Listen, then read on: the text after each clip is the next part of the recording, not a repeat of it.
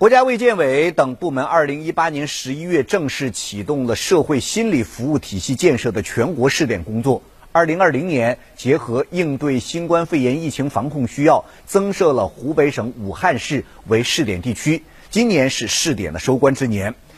新华社的消息说，国家卫健委等九部门近日发布通知，提出到今年底前，试点地区的村。或者是社区心理咨询室或社会工作室的建成率要达到百分之八十以上，试点地区所有的高校要按照师生比不少于一比四千的比例配备心理健康教育专职教师，建立心理辅导室的中小学校要达到百分之百，辖区百分之百精神专科医院要设立心理门诊。百分之四十的二级以上综合医院要开设精神，也就是心理科门诊。